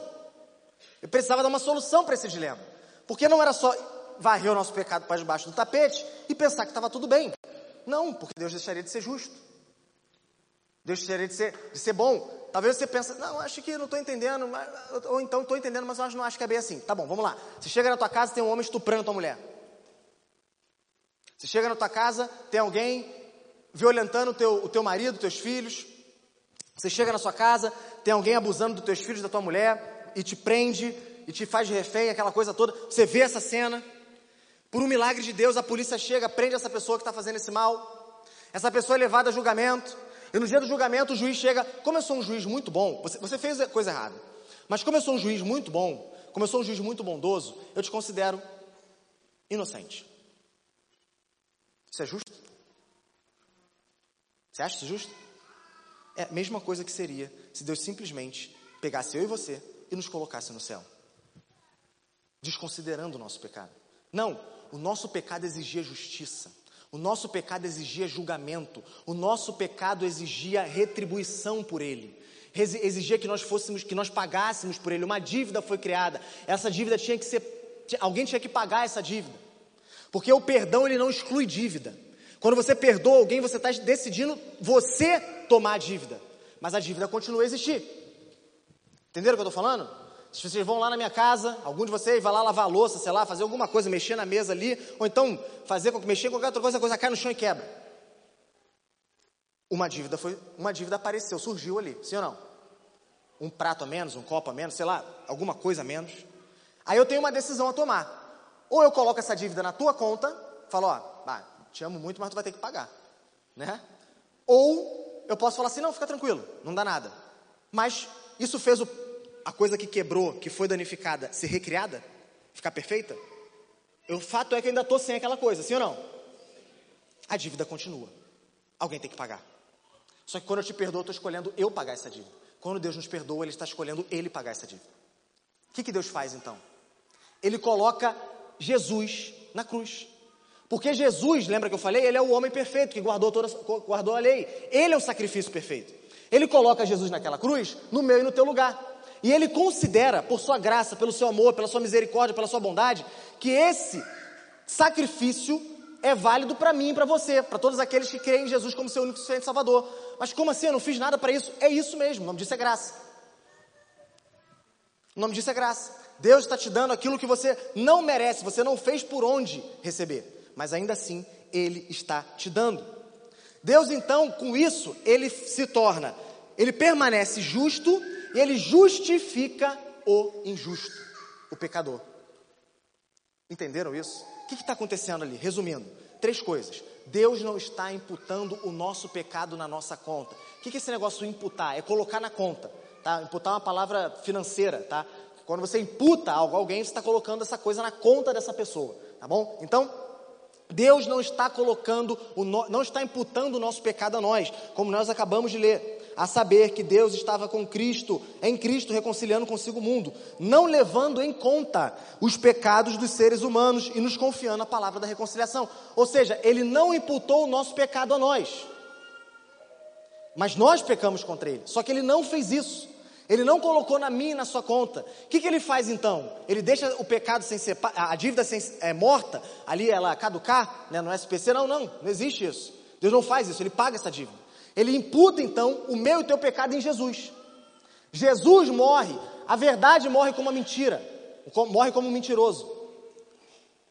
Deus morre como idólatra. O dono da vida morre como um assassino. Vocês estão entendendo isso? Deus morre como um estuprador.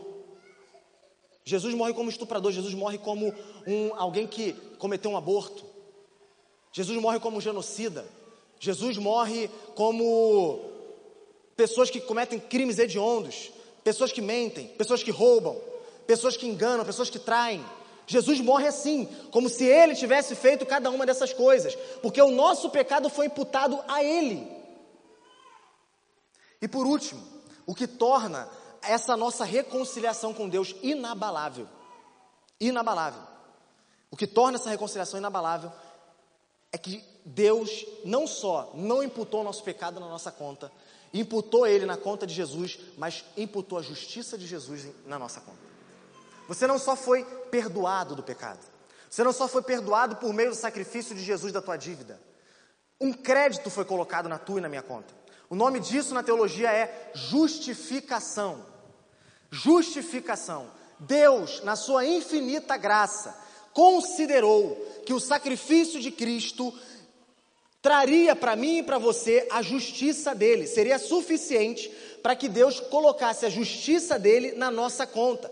Então, o que acontece na cruz é o seguinte: nós estamos recebendo todas as boas obras de Jesus na nossa conta. A vida perfeita de Jesus está sendo colocada na minha e na tua conta, como se eu e você tivéssemos vivido uma vida perfeita. Mas não foi isso que nós vivemos. O nome disso é graça. Essa é a graça de Deus que salva o pecador. Eu e você não fizemos nada além do pecado. Deus nos deu a justiça de Jesus. Essa é a maior notícia que você pode receber na sua vida. Entende isso? Isso resolve a tua situação diante de Deus. Ele não só apagou a nossa dívida, mas botou a justiça de Cristo no, na nossa conta. É como se você tivesse, gente, uma, uma dívida trilionária com o banco. E aí o dono do banco olhou aquilo ali e falou assim: tá bom, vamos lá, eu perdoo essa dívida. E aquela dívida é apagada da tua conta, o saldo negativo some. Só que não só o saldo negativo some, mas como aquele valor que você devia agora é creditado como positivo na tua conta. Hoje, diante de Deus, é como se eu e você nunca houvéssemos cometido nada contra Ele. Como se eu e você fôssemos justos, santos, limpos de todo pecado. Porque Jesus morreu no nosso lugar. Porque Ele nos justificou pela por aquele que não conheceu o pecado. E é isso que está escrito no verso 21. Aquele que não conheceu o pecado, Deus o fez pecado por nós, para que nele fôssemos feitos justiça de Deus. A pergunta que fica é: quem pode nos condenar então? Quem pode nos acusar agora? Talvez você tenha chegado aqui nessa manhã com muita coisa do passado fazendo peso nas tuas costas. Erros, erros de verdade, coisas erradas que você fez. Você realmente errou. Você realmente traiu alguém, você realmente mentiu para alguém, você realmente abandonou alguém, seja lá mais qualquer outra coisa que você tenha feito, e isso te esmaga até hoje. A vida que você vive hoje é uma, uma tentativa desesperada de anular, de pagar, de, vamos dizer assim, de justificar esses erros que você cometeu lá no passado. Você não vai conseguir, mas aqui está aquele que consegue: Jesus. Nessa manhã, se você derramar tudo isso aos pés dele, ele pode te perdoar. Ele pode tirar esse peso das tuas costas. Toda vez que eu falo isso, eu lembro da cena do peregrino diante da cruz. Não tem, né, não tem como não lembrar dessa cena. O peregrino carregando aquele peso nas costas dele, que era o fardo do pecado. Quando ele chega diante da cruz, aqueles fardos são desatados dele e caem. É exatamente isso que pode acontecer contigo aqui nessa manhã. Jesus tem perdão para você. Jesus tem reconciliação para você. Jesus pode pegar esse fardo que tem nas suas costas, botar nas costas dele e dar o fardo dele que é, é suave, é leve para ti. Se renda a Jesus. Se renda a Jesus. Não perca tempo. Não perca tempo, não olhe para trás. A cruz é o lugar onde, onde o diabo é sempre derrotado. O diabo sempre é derrotado na cruz. Por quê? Porque na Bíblia diz que o diabo é o acusador dos filhos do Senhor. Quando nós olhamos para a cruz e vemos a obra que ali Jesus realizou, o que, que resta para o diabo? Derrota. Porque ali nós fomos de uma vez por todas reconciliados com Deus. Quem pode intentar alguma acusação contra os filhos de Deus é Cristo, quem o justifica. E aí, Paulo, em Romanos capítulo 8, verso 38, vai dizer: Porque eu estou bem certo de que nem a morte nem a vida, depois de ter dito, depois de ter chegado a essa conclusão, de que nenhuma acusação mais há contra aqueles que estão em Cristo Jesus, que foram justificados por Cristo Jesus, ele vem, porque eu estou bem certo de que nem a morte nem a vida, nem os anjos, nem os principados, nem as coisas do presente, nem o porvir, nem os poderes, nem a altura, nem a profundidade, nem qualquer outra criatura poderá nos separar do amor de Deus que está em Cristo Jesus, nosso Senhor. De novo, poderá nos separar do amor de Deus que está em Cristo Jesus, nosso Senhor. A nossa reconciliação com Deus por meio de Cristo é inabalável. Não tem nada que possa separar a gente de Deus mais. Não tem nada que possa nos lançar para uma posição de inimizade, de distância, de guerra, de divisão, de rebelião com Deus. Cristo nos justificou. Aleluia. Glórias ao nome do Senhor Jesus Cristo. Mas uma pergunta eu preciso te fazer aqui nessa manhã, você precisa levar essa pergunta a sério. O que a tua vida tem revelado sobre Jesus? O que a tua vida tem revelado sobre quem é Jesus? A tua vida tem mostrado que Jesus é o reconciliador de Deus com os homens? Você tem vivido para mostrar isso. Através daquilo que você fala, daquilo que você vive, você revela isso para as pessoas à sua volta. Existe algum caso entre você e alguém que para que a reconciliação aconteça só depende de ti? Só depende de você, você ter, você perdoar, você reconciliar, sim ou não? Se sim, não seja rápido para receber a graça da reconciliação de Deus e lento para dar essa graça a outra pessoa. Haja como Jesus. Reconcilie-se. O que a tua vida tem revelado?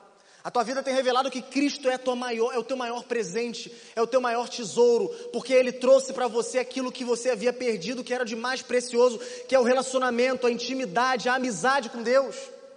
É isso que a nossa vida tem mostrado, é isso que as pessoas têm lido em nós. Sim ou não? Você precisa responder isso, porque nós lemos a Bíblia contra nós. É muito bom a gente ler a Bíblia e saber das verdades de Deus, mas é meio, é meio incomodativo quando a gente aponta essa verdade contra a gente. Isso aqui é verdade na sua vida? Porque não adianta de nada você saber de tudo isso, você se emocionar, você enxugar suas lágrimas, depois de acabar aqui a pregação, você levantar sua mão, cantar, tudo mais, e sair daqui. Isso não mudar em nada a sua maneira de viver.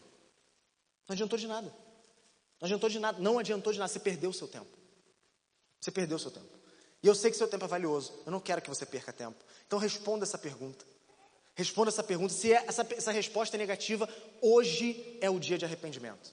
Você talvez caminhe com Jesus por longos anos da sua vida, mas na primeira pergunta você já respondeu que você se, ao longo da sua vida você se separou de Deus. E agora nessa pergunta você também responde para mim: bom, minha vida não tem revelado a Deus. Não tem revelado que Jesus é precioso, que Jesus é caro, que Jesus está acima de tudo para mim. Hoje é o dia de você se reconciliar com Deus também. Hoje é o dia de você se arrepender dos seus pecados e se voltar de uma vez por todas para Deus. Ele está aqui para te receber, Ele está aqui para te perdoar, Ele está aqui para te levantar e para te fortalecer para nunca mais cair. E aí nós chegamos então no nosso último ponto. O tema da nossa mensagem é reconciliação e missão, o método de Deus. Então, nós, o último ponto que nós vemos nesse texto é uma grande missão. Uma grande missão. Nesse mundo marcado pelo ódio, por guerras, por divisões, por relacionamentos quebrados, fracassados, falidos. Ou não sei, não sei se você é fruto disso, não sei se você já viveu isso, se você já foi responsável por alguma coisa desse tipo, mas fato é que o nosso mundo é marcado por isso pelo ódio, pelas guerras, pela divisão, por esses relacionamentos destruídos. No mundo desse, Deus nos confere uma nobre missão. Deus nos confere uma nobre mensagem, um nobre ministério. Ele nos chama para sermos ministros da reconciliação. Ministros da verdade de que Deus reconcilia consigo os homens por meio do seu Filho.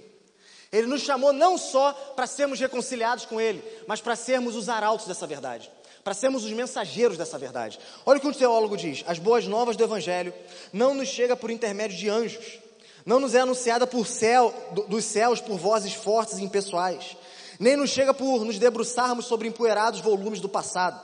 Em cada geração, dia após dia, em cada, em cada ano da história da humanidade, ela é transmitida por homens e mulheres que falam de uma experiência que eles próprios viveram, que eles próprios experimentaram. Na verdade, o cristianismo autêntico é Cristo falando aos homens no poder do Espírito por nosso intermédio nos dias de hoje. Deus não nos chamou apenas para. Deus não apenas reconciliou algumas pessoas com Ele, mas também comissionou mensageiros para proclamar essa boa nova e nos convoca a sermos embaixadores dele nesse mundo em que nós vivemos. Eu sei, sendo honesto com o texto, que Paulo ele está falando daqueles que Deus levantou, assim como ele, para serem ministros do Evangelho. Né, eles, os demais homens que ombreavam com ele na plantação das igrejas, no pastoreio das outras igrejas. Mas é verdade também que esse mesmo Paulo, por diversas vezes, nos convocou a ser imitadores dele, assim como ele é de Cristo. Óbvio que se isso é verdade sobre ele, de que ele era um ministro, um embaixador de Cristo, um ministro da reconciliação, e nós temos que ser imitadores dele, é óbvio que isso é verdade sobre nós também. É óbvio, é óbvio que essa convocação de Deus se estende para mim e para você. Se estende para cada um de nós. E o que, que significa ser o embaixador? O que, que significa ser esse tal ministro da reconciliação? Em primeiro lugar, o embaixador, ele vive em terra estranha que, que esse termo usado, a palavra usada para embaixador aqui no texto, naquela época, na Roma antiga ali, onde, ela, onde Paulo está escrevendo, Roma ela, ela, praticamente dominava o mundo conhecido até então. E, e esse mundo ele era dividido por várias províncias romanas. E existiam dois tipos de província: a província que estava em paz com o império e a província que a qualquer momento poderia estourar uma rebelião, uma guerra contra o império romano. Para as províncias que estavam em paz, o imperador deixava a cargo dos senadores, eles estavam lá, eles cuidavam dessa, dessas províncias. Mas para as províncias que estavam em guerra, as chamadas províncias imperiais, para quem, quem o imperador enviava para lá? O embaixador. Para garantir que aquele povo não iria se rebelar contra o império. Para garantir que a vontade do imperador fosse feita ali naquele lugar. E, e assim Paulo nos chama de embaixadores. Só que também o embaixador ele tinha uma segunda, uma segunda função. Roma decidia que determinada região deveria viver, é, se tornar uma província romana, depois de uma guerra, né? O que, que, que, o embaixador, quem era a figura do embaixador? O que, que o imperador fazia? Ele pegava o embaixador e, por coincidência, né? O general do exército vitorioso na batalha e mandava os dois juntos para aquela região, para, junto com o representante daquela região, reconciliarem os termos decidirem os termos de paz para que agora Roma comandasse, para que a vontade do império romano fosse feita naquele lugar. Qualquer semelhança é mera coincidência. É exatamente assim nós e Jesus Cristo, o nosso general. É exatamente isso que Deus nos chama para fazer. Aí sermos esse tipo de embaixadores que levam a paz, que levam a vontade do império do qual fazem parte para esse mundo que está caído, porque, como um teólogo também diz, em relação a Deus, o mundo é uma província imperial. Aquela província que a qualquer momento pode se rebelar contra, contra Deus. Deus nos manda para cá com uma missão: sermos embaixadores dele. O embaixador ele vive então em terra estranha. Ele vive num, num lugar que não é normal, que não é dele. E assim tem que ser conosco. Nós somos, fomos reconciliados com Deus, somos feitos então cidadãos dos céus. Esse mundo não é o nosso lugar. Eu e você não podemos viver com as nossas expectativas somente voltadas para o aqui e para o agora. Na verdade, se as maiores expectativas da sua vida, se os maiores sonhos da sua vida, se os maiores planos da sua vida são voltados para o aqui e para o agora, se as coisas que você mais espera estão voltadas somente para esse mundo aqui, no aqui e no agora, você não poderia ser mais infeliz. Você não poderia ser mais infeliz. Porque está vindo até nós a Nova Jerusalém. Um lugar sem dor, sem lágrima, sem mentira, sem traição. Deus irá tabernacular ou seja, se fará presente entre nós, de uma vez por todas. Nós estaremos face a face com Deus. Nós veremos aquele que morreu por nós. Então, se o teu anseio é só aqui agora, você não poderia ser mais infeliz, porque está vindo e falta muito pouco. Um lugar muito melhor do que esse. Está vindo um tempo onde esse, esse mundo que nós conhecemos será completamente reconciliado com Deus. E aqueles que colocaram todas as suas esperanças no aqui e no agora não estarão lá na verdade, estarão no lugar infinitamente pior do que esse mundo aqui. Se é que isso é possível. Com certeza é. Com certeza é. Tá? Segundo lugar, o embaixador, ele fala em nome do seu país. Nós devemos pra, viver para anunciar uma única verdade, a verdade de Deus. Nós não vivemos de acordo com a mentalidade, com a maneira desse mundo de viver. Esse mundo ele vive de costas para Deus. Aqueles que não foram reconciliados com Deus vivem na contramão do projeto de Deus, da vontade de Deus. Nós fomos chamados então para irmos até essas pessoas, mas não para falarmos das coisas que elas falam, no sentido de viver isso, no sentido de estar mergulhado nisso. Nós fomos chamados para, em meio a isso, falarmos da verdade de Deus. É isso que o embaixador faz. Terceira coisa, o embaixador ele representa a sua nação. A honra de uma nação está, está de forma imediata defendida por um embaixador. Se aquele embaixador desonrar a sua nação no país no qual ele está, representando aquela nação, o que sobra? Então nós fomos chamados não só para falar, não só para anunciar a verdade de Deus, mas fomos chamados para com a nossa vida honrar o nosso Senhor. Com a nossa vida, com a nossa maneira de viver entre as pessoas, desse mundo, nós devemos honrar aquele que é o nosso Deus, a nação da qual nós fazemos parte. As pessoas têm que olhar para nós, e não só nós individualmente, quando, quando eu falo nós, as pessoas têm que olhar para nós, igreja, a família de Deus, e verem um mundo completamente diferente aqui. Coisas completamente diferentes aqui acontecendo. Elas têm que olhar para nós e, ver, e, e chegarem à conclusão assim: nossa, aquelas pessoas elas vivem de formas diferentes. A vida para elas acontece de um jeito diferente. Eles se relacionam de maneira diferente. E aí a gente vai poder encher a boca e falar assim: nós fazemos isso porque no céu é assim. Porque nós representamos o nosso Senhor, nós representamos a nossa nação, a pátria celestial a qual nós estamos esperando para onde nós estamos indo. É por isso que nós fazemos essa coisa. E nós vivemos essas coisas. E aqui nós estamos para te convidar a viver isso com a gente. É isso que a igreja é. É isso que a igreja tem que ser. Se uma igreja deixa de ser o lugar onde a mensagem de reconciliação entre Deus e os homens por meio de Cristo é anunciada, ela perdeu a sua função. Ela perdeu, ela se perdeu. Ela não tem mais validade. Ela não serve mais para nada. E nós, pela graça de Deus, temos anunciado essa mensagem dia, domingo após domingo, reunião após reunião, sábado após sábado. E eu creio que Deus tem feito coisas maravilhosas aqui, tem reconciliado pessoas com Ele aqui, e você hoje pode ser mais uma dessas pessoas. E por último, o embaixador ele nunca se naturaliza. No momento que o embaixador se naturalizasse, ele deixa de ser embaixador, porque ele passa a fazer parte daquela nação. Para onde tua vida está caminhando? Para se naturalizar com esse mundo ou para mostrar, independente das circunstâncias, que você faz parte de outro lugar, de uma outra nação, que você recebeu uma grande missão de Deus e está aqui para cumprir essa missão. Para onde que a sua vida está caminhando? Para onde? Mas se você responde, se você tem vivido de forma como embaixador de Deus, como um ministro da reconciliação, você junto comigo, hoje nessa manhã, pode clamar, reconcilie-se com Deus. Para aqueles que ainda não têm como Deus como seu Senhor, como seu Salvador, que não confiam em Jesus como aquele que pode te reconciliar com Deus, que acham isso importante, que chegaram aqui nem pensando que isso era algo tão importante, que nem sabiam disso. Jesus clama a você por meu intermédio: reconcilie-se com Deus. Reconciliem-se com Deus. Reconciliem-se com Deus. Essa é a sua necessidade. E é para hoje essa necessidade. É para hoje que você tem que dar essa resposta. Não é para amanhã. E antes de terminar, de fato, a pregação, eu quero te fazer mais uma pergunta. Mais uma pergunta. Essa pergunta seria muito injusta da minha parte, mas eu já vou até fechar a Bíblia, para vocês ficarem mais calmos. Não, minto, eu vou deixar ainda aberta para fazer um mistério. Né? Mas fica tranquilo, está acabando. Eu preciso fazer uma pergunta porque seria muito desonesto com o texto se eu não fizesse essa pergunta. Você tem cumprido essa missão? Você tem vivido dessa forma? Você respondeu, você um dia, não, eu creio que Deus fez isso tudo na minha vida, mas a sua vida tem cumprido esse ministério para o qual Deus te chamou? Gente, olha para o texto, olha para a palavra de Deus. Verso 19: A saber que Deus estava com, com, em Cristo reconciliando consigo o mundo, não levando em conta os pecados dos seres humanos e nos confiando a palavra da reconciliação. Tem um ponto e vírgula aí? Tem uma barra? Tem um ponto, parágrafo?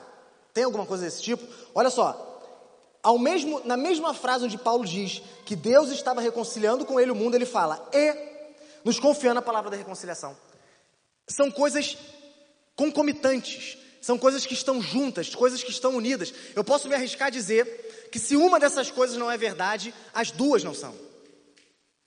Se você chega para mim e fala assim: não, pastor, eu já me rendi para Jesus, eu vivo para Jesus, eu, eu, creio que Jesus já me reconciliou com Deus, perdoa meus pecados, tá bom. Você vive para anunciar essa reconciliação, sim ou não? Ah, não, pastor, isso daí eu não vivo. Pelo texto, quer dizer que você nunca foi reconciliado com Deus. Quer dizer que você, ou pelo menos você nunca entendeu isso.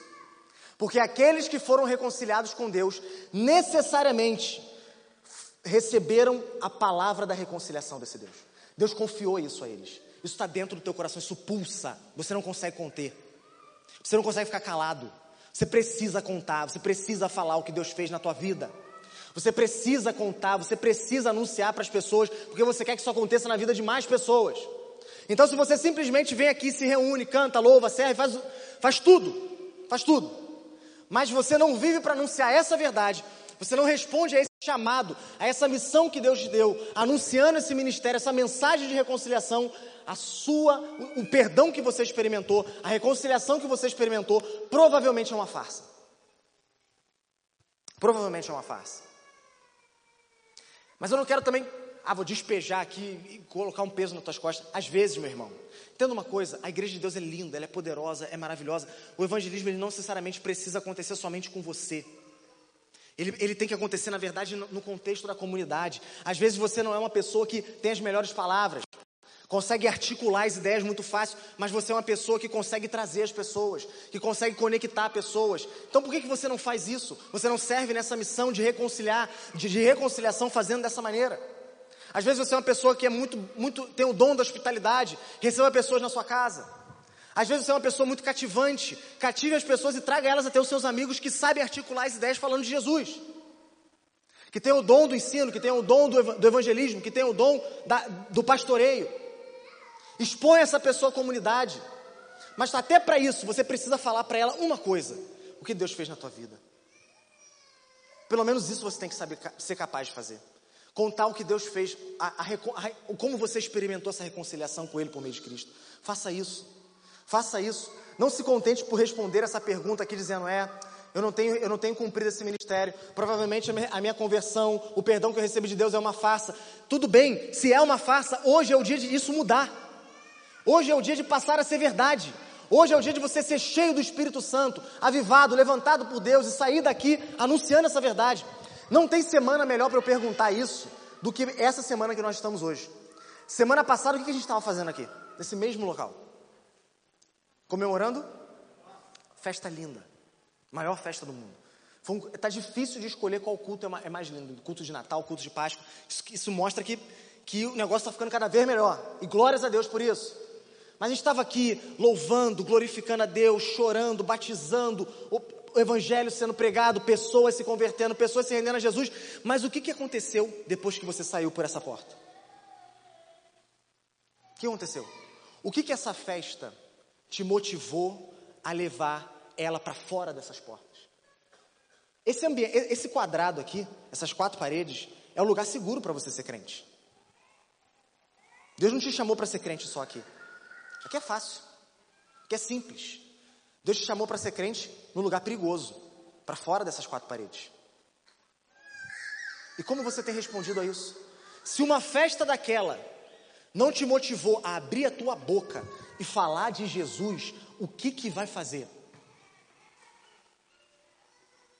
Há um anjo aparecendo na minha frente. Eu vejo um milagre muito sobrenatural. Mentira. A gente já tem isso aqui. A verdade apresentada aqui já é suficiente para nos levantar e nos colocar em direção ao perdido. Se isso aqui não faz, se o que tem aqui, a palavra de Deus, não faz isso contigo, ainda que um anjo aparecesse na tua frente, ainda que você visse um morto ressuscitando, você não se, você não se movimentaria por Deus. Se o fato de saber que Deus te perdoou e que o filho dele morreu na cruz por ti, para te reconciliar com ele, não te levanta e te coloca em movimento em direção ao, ao, ao outro que está perdido, ainda que um anjo aparecesse na tua frente, você não levantaria a bunda da cadeira para fazer isso. Mas hoje, aqui nessa manhã, Jesus te chama a se arrepender. Olha só o que está escrito no, no verso 1, capítulo 6. E nós, na qualidade de cooperadores com eles, também exortamos a vocês que aqui vocês não recebam em vão a graça de Deus. Essa é a primeira resposta que você pode dar para tudo que eu falei aqui. Você pode tornar a graça de Deus vã na tua vida. O que, que é isso? Reunião após reunião, domingo após domingo, sábado após sábado, homens fortes após homens fortes. Seja lá qual reunião mais a gente, a gente estiver fazendo, seja qual culto você veio, quantos cultos você veio, você está ouvindo tudo isso, tudo isso, tudo isso, e sair por aquela porta e esquecer absolutamente tudo, vivendo uma vida de um demônio. Aqui dentro, você está aí me ouvindo, fazendo aquela cara de piedoso. Ah, Jesus e tal. E legal, beleza. Se Jesus está fazendo uma obra no teu coração, amém. Que essa cara seja uma cara para mostrar o que está acontecendo aqui dentro de verdade. Tá? Mas se esse, se esse quebrantamento é só para o aqui, para o agora, depois que você sai, você vive uma vida completamente divorciada de Deus, está tornando a graça de Deus vã. Porque quando a palavra, o evangelho está sendo pregado, graça de Deus está sendo dada, doada, destilada na vida daqueles que estão ouvindo. Cabe a você tornar ela eficaz ou não na tua vida. Então a primeira resposta que você pode dar é tornar essa graça vã. Ouvir sobre tudo isso, ouvir o chamado de Deus, simplesmente virar tuas costas, voltar para tua casa como se nada tivesse acontecido. E a segunda opção Verso 2: Porque ele diz: No tempo aceitável escutei você, e no dia da salvação eu socorri. Eis agora o tempo oportuno, eis agora o dia da salvação. É você dizer não para esse dia. É você não achar que hoje é o tempo oportuno para você se reconciliar com Deus. Mas saiba você de uma coisa: ainda que você não concorde com nada que eu falei, Ainda que você ache que eu estou falando isso aqui só porque eu sou um fanático, só porque eu sou um louco, só porque eu não dei certo em nenhuma outra área da vida e só Jesus me aceitou, coisas desse tipo que as pessoas pensam aí fora, que eu não tenho muita instrução, que eu não sou tão inteligente, que, eu, sei lá, eu sou uma pessoa fraca que precisa de uma fé para se apoiar. Ainda que você pense tudo isso de mim, tá? Não tem problema, pode pensar. Eu tenho convicção de que eu estou do lado que vence, tá? Não sou eu que estou perdendo. Mas vamos lá, ainda que você pense tudo isso de mim, Fato é que quando você sair por aquela porta, você está dando uma resposta para o que Deus falou aqui nessa manhã. Vai depender de você qual resposta você vai dar. Você pode simplesmente dizer não. Deus te chama para se reconciliar com Ele, você diz não, eu não quero. Ou então, não, eu não quero hoje. Na próxima eu faço isso. Quem disse que vai ter próxima? Quem disse? Ah, vocês vivem à base de ameaça. Não, é só a verdade. Você nunca ouviu falar de crianças que morreram? antes de alcançar sequer a adolescência? Vocês nunca ouviram falar de adolescentes que morreram sem chegar na, na juventude? Vocês nunca ouviram falar de pessoas que morreram sem chegar na velhice? Nunca ouviram? Só eu que ouvi falar disso? Só eu que já vi isso acontecendo? Quem garante que não pode ser você? Quem garante que não pode ser eu? Qual a resposta que você vai dar hoje para Deus? A sua necessidade é hoje. Eis o tempo oportuno. Eis a hora certa. Reconciliem-se com Deus. Reconciliem-se com Deus. Você não veio aqui pela sua própria força. Você não veio aqui para poder alguém parar de encher teu saco. Sabe? Ah, vou logo para essa pessoa parar de encher meu saco e não volto mais lá. Você não veio aqui porque você se levantou da cama e quis vir ou só porque não tem nada melhor para fazer. Você veio aqui porque Deus te trouxe. E se Deus te colocou sentado nessa cadeira aí hoje, nesse sofá, é porque Ele está querendo de você uma resposta. Ele está te chamando a se reconciliar com Ele. Como você o responde? Sim ou não? Espero eu, a minha oração é que em nome de Jesus, o Espírito Santo, ele toque no seu coração e você diga sim ao chamado de Deus, para nunca mais olhar para trás. Amém? Reconciliem-se com Deus. Reconciliem-se com Deus. Reconciliem-se com Deus. Jesus está aqui. Ele é ofertado de graça. Ele está de braços abertos para você. Essa é a melhor e maior decisão e mais importante decisão da tua vida. Você nunca irá se arrepender disso, eu te garanto. Reconcilie-se com Deus. Amém? Vamos ficar de pé? Vamos responder, além dessa resposta que eu disse aqui, que você deve dar a Deus, nós vamos responder esse sermão de três formas. A primeira maneira que nós vamos responder é participando da mesa, da ceia do Senhor, da comunhão do Senhor Jesus Cristo. Jesus morreu, se sacrificou por nós, ele entregou o seu corpo, ele derramou o seu sangue por nós.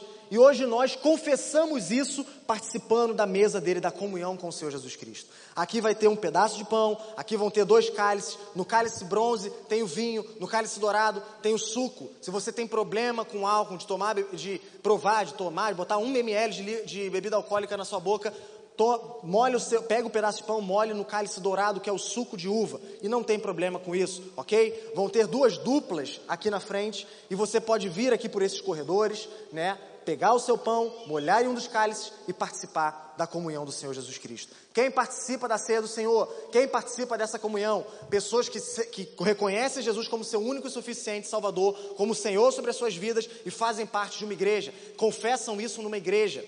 Ou você, pastor, mas eu não tenho igreja, estou procurando, estou fazendo a catequese, estou procurando uma igreja, não quero ficar sem igreja. Tá, você também, que confessa Jesus Cristo como seu único e Salvador, você pode participar da ceia. Mas se agora você não quer nada com Jesus, se Jesus não é o teu Senhor, se Ele não é o teu Salvador, se você não reconhece Ele como Deus sobre todas as coisas, sobre rei, rei sobre todas as coisas, você não deve participar da mesa do Senhor. Ok? Entenderam isso? Bom, Como que eu devo participar? Venha arrependido dos seus pecados, confesse seus pecados, se arrependa dos seus pecados. Você tem algo contra alguém, reconcilie-se com essa pessoa antes de você vir participar da ceia. Então coma, toma, tome do corpo e do sangue do Senhor Jesus Cristo aqui representados na mesa do Senhor.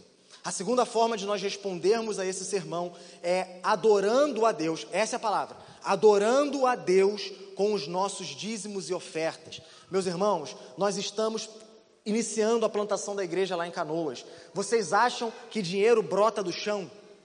Que, que dinheiro cai para a gente, que nem o maná caiu lá para o povo de Deus no deserto, cai do céu. Assim, a gente chega um dia do nada, a gente acorda, opa, dinheiro. A gente vai pegando e botando no bolso. Não.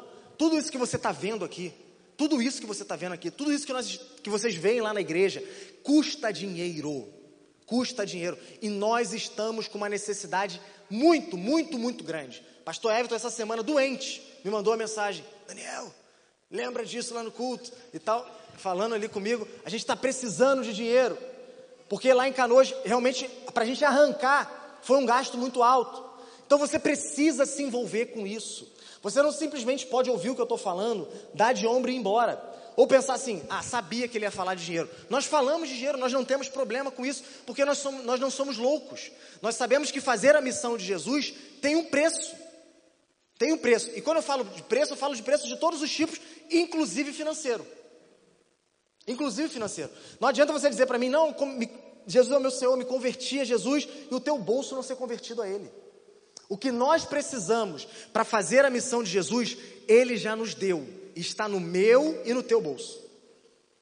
O que você precisa então? Ser generoso. Você precisa ser generoso.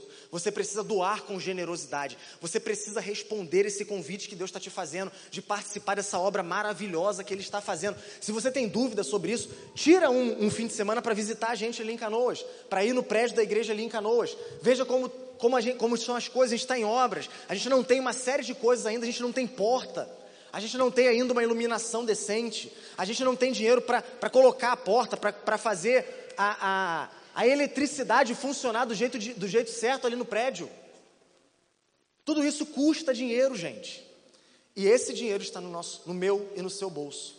Nós precisamos ser generosos, nós precisamos nos envolver com a causa de Deus. Não é pela minha causa que eu estou pedindo para você ser generoso, não é pela causa de nenhum dos pastores aqui dessa igreja, é pela causa de Jesus. Saiba, quando você estiver ofertando, ainda que esse, esse valor esteja doendo e tem que doer para você, quando, mas quando você estiver fazendo isso, você está abraçando um convite de Deus para brigar, para lutar ao lado dele na causa dele. Isso, isso, é, isso é incrível, não é? Isso é demais, isso é glorioso demais. Então responda esse chamado. Seja generoso. Nós precisamos que hoje nós tenhamos uma oferta exponencialmente generosa para nós arcarmos com as nossas contas. E como eu falei, Deus te trouxe aqui para te dar a oportunidade de fazer parte disso. Eu não estou te prometendo que se você der, você vai ter mais dinheiro. Eu não estou te prometendo que tu vai botar uma moedinha, vai puxar, que é como se a gente fosse uma igreja caça-níquel, né? Vai colocar a moedinha, vai puxar, vai gerar ali, eu, benção. Não é isso, tá? Deus pode abençoar aqueles que são generosos? Eu creio que Deus abençoa. Porque o coração da pessoa generosa não está no dinheiro. Ela está em Deus. Então, se você está com esse coração, você está com alegria, doe com generosidade. Eu tenho certeza, eu tenho certeza que ver a causa de Deus avançando irá ser a maior bênção que você vai experimentar e provar. Amém? Para fazer isso, como é que você pode fazer? Lá no fundo a gente tem uma plaquinha com QR Code para você ofertar com o Pix da igreja. Tem os rapazes ali também, o Thales, o William. Não, o William não, né? Não, só, só pô, William, tua camisa é igualzinha do o colete do cara aí, meu. Vá que droga, né? Mas é bonita, fica tranquilo, tá bonito. Tá? O Mateuzinho ali com o colete. Vocês, é, é a luz que me atrapalha aqui, cara. Fica tranquilo, não é nada, nada pessoal, não. Vocês podem ofertar ali com cartão de crédito, débito, seja lá como você quiser fazer, tá? E também tem o, o modo old school ali, né? Que é o famoso gasofilácio, que é uma caixa de madeira que fica ali atrás, né? Para você que gosta de andar com dinheiro vivo aí, você também pode ofertar e colocar o seu dinheiro ali naquela, naquele gasofilácio. Esse é o nome dessa caixa, tá? Gasofilácio, para você não achar que eu estou te xingando, tá bom? É só o nome da caixa. Amém? Amém? E a última forma que nós vamos responder esse sermão, e não menos importante, é adorando a Deus através dos nossos louvores. Adore a Deus com alegria, adore a Deus com vontade, adore a Deus com empolgação, adore a Deus com um coração grato, quebrantado, porque Ele nos reconciliou com Ele por meio do Seu Filho. Ele pagou um altíssimo preço para que eu e você estivéssemos aqui nessa manhã. Me, imagina assim, se eu estivesse diante de Deus e Ele estivesse falando para mim assim: canta para mim aí, como é que eu faria? Eu te digo, Deus está aqui. Deus se faz presente aqui. Ele te chama, canta para mim, canta para mim. Faz isso com força com alegria, com, com energia, dando a Ele o louvor que Ele merece, porque Ele é merecedor de toda a honra, toda a glória e todo o louvor. Amém? Vamos orar? Senhor Deus, Pai amado, eu te agradeço por aqui, por, por, estarmos aqui reunidos nessa manhã, pela tua verdade, a verdade do Evangelho, a tua mensagem de reconciliação, por meio de Cristo, Senhor, ter nos devolvido o relacionamento contigo, ter acabado com o muro que nos dividia, com a inimizade que nos separava, com o pecado que nos afastava do Senhor. Muito obrigado, meu Deus. Louvado e glorificado seja o teu santo nome. Que nessa manhã corações se rendam a ti, que nessa manhã corações respondam a esse chamado de se reconciliar com o Senhor e tenham as suas vidas transformadas. Provem da tua graça, provem do teu perdão, provem do teu amor, provem da reconciliação que vem do Senhor, vem dos céus por meio do Senhor Jesus Cristo. Exalta o teu nome aqui nessa manhã, Senhor, que nós possamos sair daqui, Pai, como reconciliados verdadeiramente com o Senhor, cumprindo a missão para a qual o Senhor nos chamou, como embaixadores, como ministros da reconciliação, como embaixadores do céu, representando o Senhor neste mundo que tanto necessita de Ti. Nos dê oportunidade nessa semana, aviva-nos no poder do Espírito Santo e nos usa para que possamos aproveitar essas oportunidades e ver os corações sendo reconciliados contigo, ver os corações se rendendo ao Senhor. Em nome de Jesus, coloca a tua palavra na nossa boca e que com coragem, sem medo, sem vergonha, nós possamos anunciá-la para aqueles que tanto necessitam ser reconciliados contigo. Em nome de Jesus, faz a tua obra, exalta o teu nome e abençoa o seu povo. Essa é a minha oração a ti. Amém. Grande é o Senhor e muito digno de louvor